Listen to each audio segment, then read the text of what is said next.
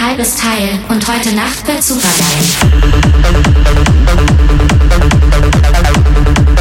geil.